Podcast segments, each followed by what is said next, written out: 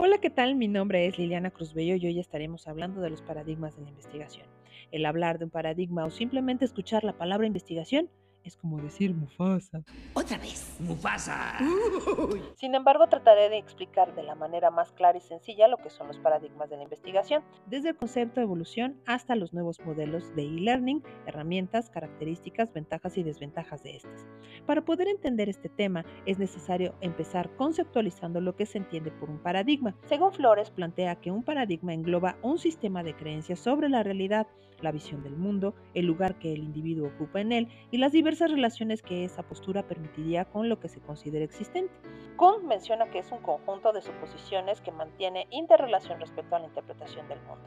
Es decir, en pocas palabras, un paradigma se convierte en patrones, modelos o reglas a seguir por los investigadores de un campo de acción determinado.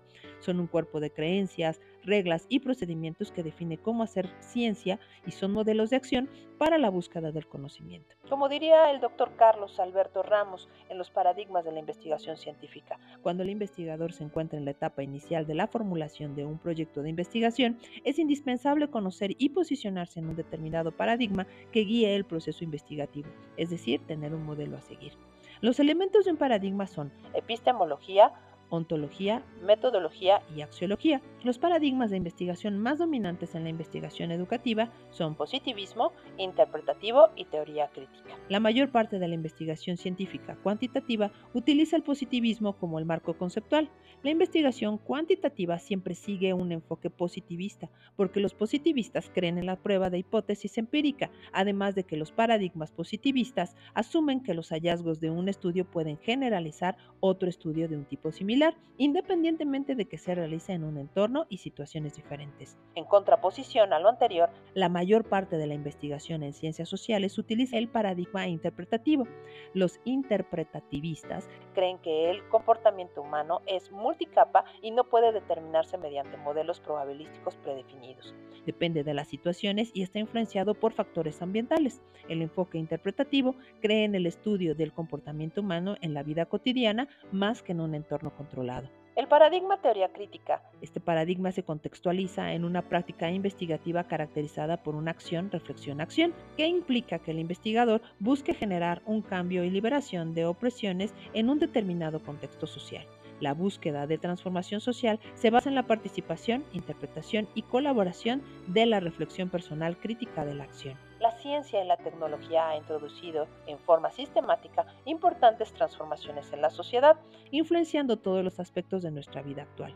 Es por esto que es importante mencionar que los paradigmas de la investigación educativa están teniendo cambios, se están generando tendencias por los nuevos saberes, en donde la tecnología está siendo uno de los mayores factores de cambio y en donde las herramientas TIC, es decir, tecnologías de la información, está teniendo mayor auge. Las principales características de los paradigmas son del paradigma positivista, su naturaleza cuantitativa, en donde el conocimiento sea comprobable, comparable, medible y replicable. Del paradigma interpretativo, la relevancia del fenómeno.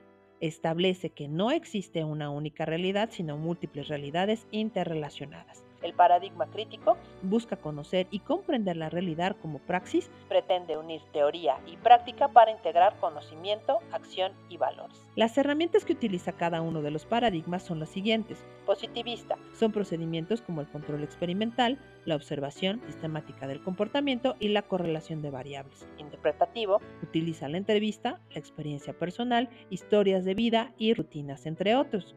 La teoría crítica se basa en la investigación del campo social a través de la acción, práctica y cambio. En lo que se refiere a las ventajas e inconvenientes de los métodos, en los métodos cualitativos hay una propensión a comunicarse con los sujetos del estudio.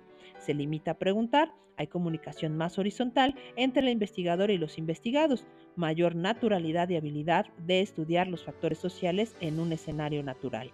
Son fuentes en términos de validez interna, pero son débiles en validez externa. Lo que se encuentra no es generalizable a la población y preguntan a los cuantitativos cuán particularizables son los hallazgos. Los métodos cuantitativos tienen la propensión a servirse de los sujetos del estudio. Se limita a responder son débiles en términos de validez interna y casi nunca sabemos si miden lo que quieren medir, pero son fuertes en validez externa, lo que se encuentra es generalizable a la población. Y preguntan a los cualitativos, ¿son generalizables tus hallazgos? De esta manera terminamos de explicar los paradigmas de la investigación y espero que me haya explicado y que les haya sido de utilidad. Hasta la próxima.